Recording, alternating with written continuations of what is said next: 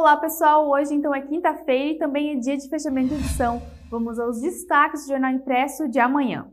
E com o objetivo de ampliar e qualificar ainda mais os atendimentos em saúde, a direção do Hospital e Maternidade Oase, através do convênio com o Estado de Santa Catarina, está trabalhando na construção do centro clínico que terá um investimento em torno de 17 milhões de reais. As obras de construção já estão sendo iniciadas e a previsão de conclusão é para início de 2024. Confira o projeto do Centro Clínico completo no impresso de amanhã.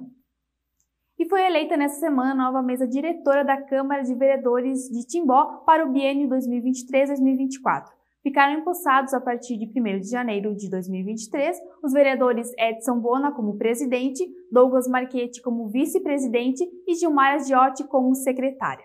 E ainda referente ao legislativo, foi aprovada uma moção de apelo de autoria do vereador Flávio Germano Buzzi e subscrita pelos demais vereadores a ser encaminhada ao governo do estado com o intuito de aumentar o número de policiais efetivos ao quadro da Polícia Militar de Timbó.